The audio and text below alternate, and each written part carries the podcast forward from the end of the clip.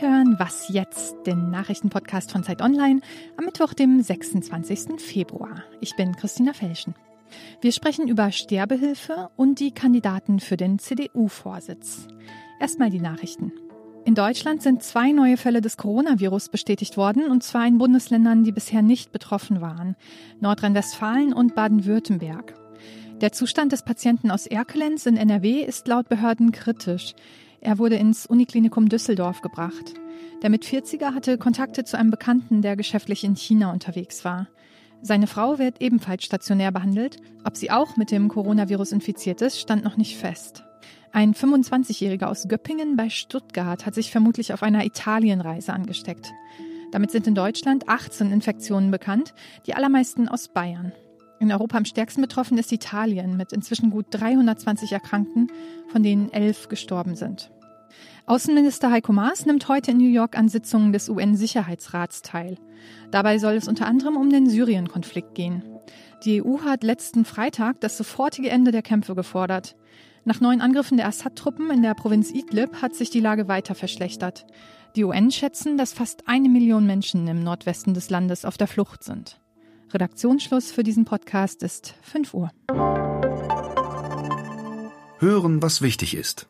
Holen Sie sich mit unserer Audio-App alle Podcasts und Audioangebote auf Ihr Smartphone. Suchen Sie im App Store nach Zeit Audio. Viel Spaß beim Hören. Hallo und herzlich willkommen. Hier ist Fabian Scheler mit einer neuen Folge von Was jetzt? Das Bundesverfassungsgericht in Karlsruhe entscheidet heute darüber, ob Beihilfe zum Suizid verboten ist, wenn sie geschäftsmäßig erfolgt. Geschäftsmäßig, das heißt nicht unbedingt, dass damit Geld verdient werden muss, denn auch wiederholte unentgeltliche Unterstützung kann für Palliativmediziner schon mit einer Haftstrafe von bis zu drei Jahren enden. Das ist seit einer Gesetzesänderung 2000 2015 so. Doch dagegen klagen seit 2016 einige Ärzte und Patientinnen. Und einer der klagenden Ärzte ist Matthias Töns aus Witten.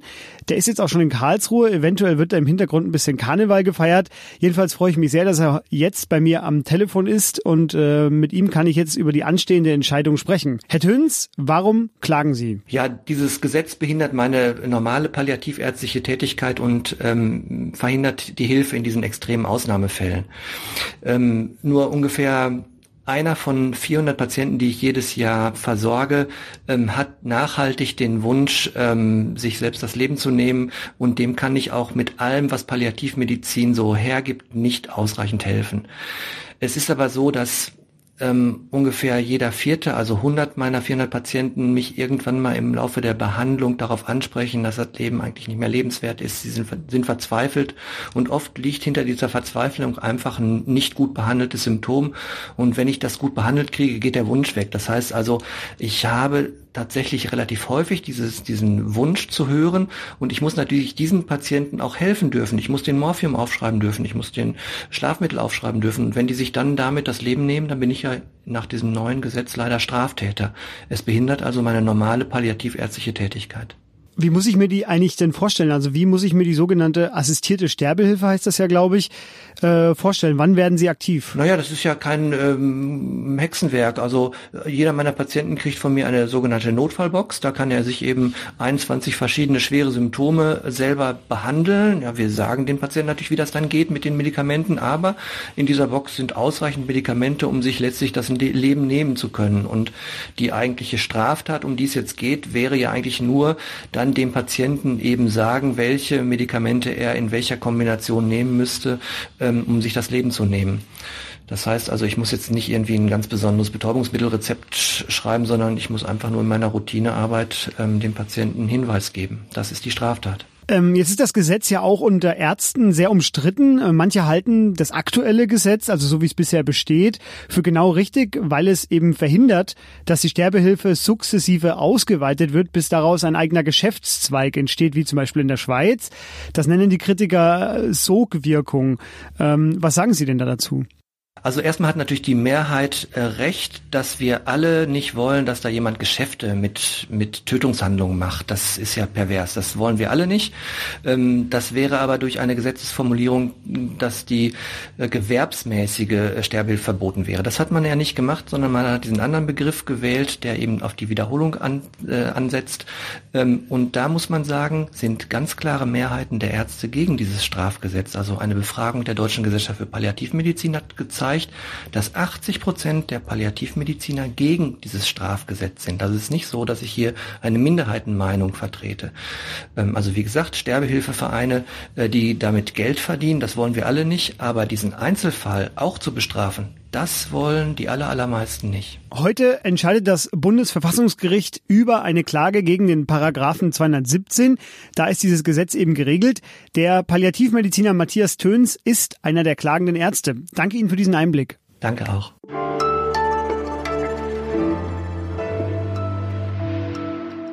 Und sonst so? Die African Youth Survey ist die größte Studie, die Afrikas Jugend befragt.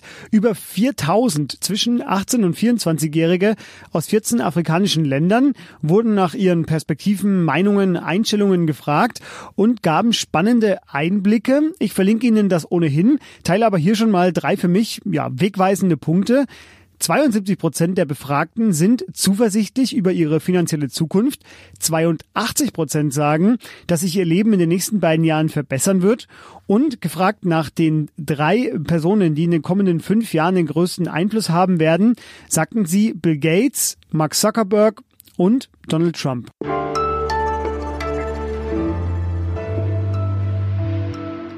Sie haben den Überblick verloren, wer alles CDU-Vorsitzender werden will. Keine Angst, dafür sind wir ja da.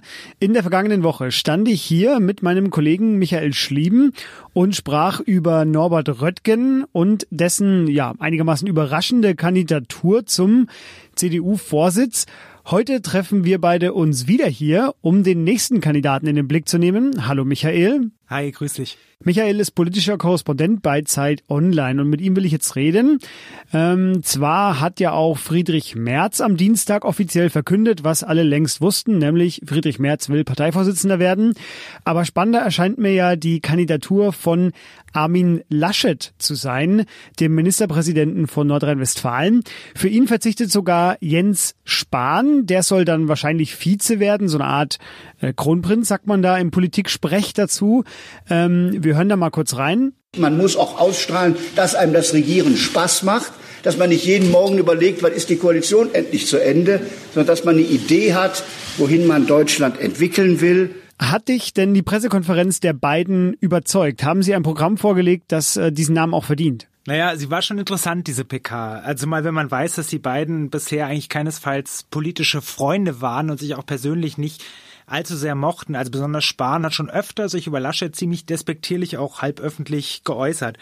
Insofern war es schon eine Leistung, muss man sagen, politisch gesprochen, dass sie es geschafft haben, das als gemeinsames Programm, als gemeinsame Basis zu verkaufen, aus diesen Unterschieden, die sie haben, die sie auch nicht äh, bestreiten, quasi eine breitere Basis zu machen, die jetzt für viele, möglichst viele CDU-Wähler ansprechend sein soll zu deiner Frage nach dem Programm. Also Programm ist vielleicht ein bisschen viel gesagt. Sie haben vier Schwerpunkte genannt, die alle relativ allgemein formuliert waren. Es ging darum, dass man mehr Wirtschaftskraft haben will, dass Rechtsstaatlichkeit gepflegt werden soll, dass Bildungsgerechtigkeit nach Deutschland zurückkommen soll und dass Europa auch eine gute Sache ist.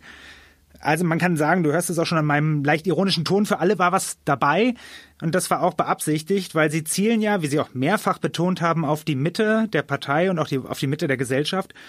Und dadurch grenzen sie sich natürlich schon ab von, von Merz, der ja jedes Mal wieder betont, dass er die AfD-Wähler zurückholen will und die bekanntlich eher rechts als mittig stehen. Da will ich direkt äh, einsteigen, ähm, wo du schon selber ansprichst. Es ist ja spätestens jetzt ein Wettbewerb unter verschiedenen Männern bis zum Parteitag am 25. April.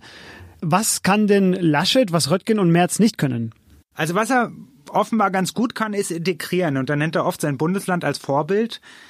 Äh, er hat Minister berufen, die eigentlich alle Flügel der Partei äh, entsprechen. Da sind konservative Hardliner zu finden, es gibt Liberale, es gibt Arbeitnehmervertreter, da gibt es in NRW gar nicht so wenig von. Und ähm, das können Röttgen und Merz weniger, beziehungsweise sie stehen beide eigentlich als äh, prominente Vertreter für einen der genannten Flügel eben, also Merz eben wirtschaftsliberal und konservativ. Ähm, Röttgen eher urbane, moderne CDU-Wähler. Ähm, Laschet platziert sich bewusst in der Mitte. Gleichzeitig zur Pressekonferenz von Laschet und Spahn hat äh, Norbert Röttgen angekündigt, dass die zweite Person in seinem Team eine Frau sein wird. Wie wichtig ist der CDU das denn eigentlich? Naja, so, so mittel, würde ich mal sagen. Also die CDU weiß natürlich, dass sie nicht mit einem reinen Männerteam zur nächsten Wahl antreten kann. Und sie wird auch spätestens bis zur nächsten Bundestagswahl irgendwie ein paar Frauen finden, die sie prominent nach vorne heben werden. Aber man muss der CDU auch zugute halten, dass es zuletzt hier mehrere Frauen in wirklich wichtige Positionen geschafft haben und dass die CDU da auch Pionierin war. Nicht nur was Deutschland, sondern auch was Europa angeht. Diesmal muss man auch sagen, wenn man sich die Konstellation anschaut, hat sich keine Frau beworben. Es hat sich keine aufgedrängt. Es wollte in diesem Moment keine werden und dann ist das ja vielleicht nach 20 Jahren CDU-Führung von einer Frau auch mal okay. Und auf Zeit Online lesen Sie natürlich wie gewohnt alle Einschätzungen zu den bisherigen männlichen Kandidaturen zu Laschet, Merz und Co. Das verlinke ich Ihnen alles. Äh, vielen Dank dir, Michael. Natürlich, gerne. Und das war Was Jetzt für heute. Unter wasjetzt.zeit.de erreichen Sie mich und die Kolleginnen. Eine neue Folge mit mir dann morgen wieder. Ich sag Tschüss.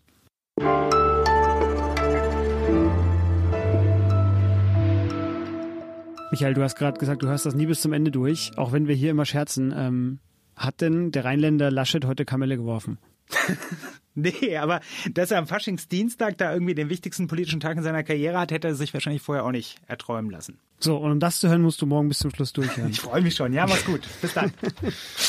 so. Direkt zerrissen. Na klar.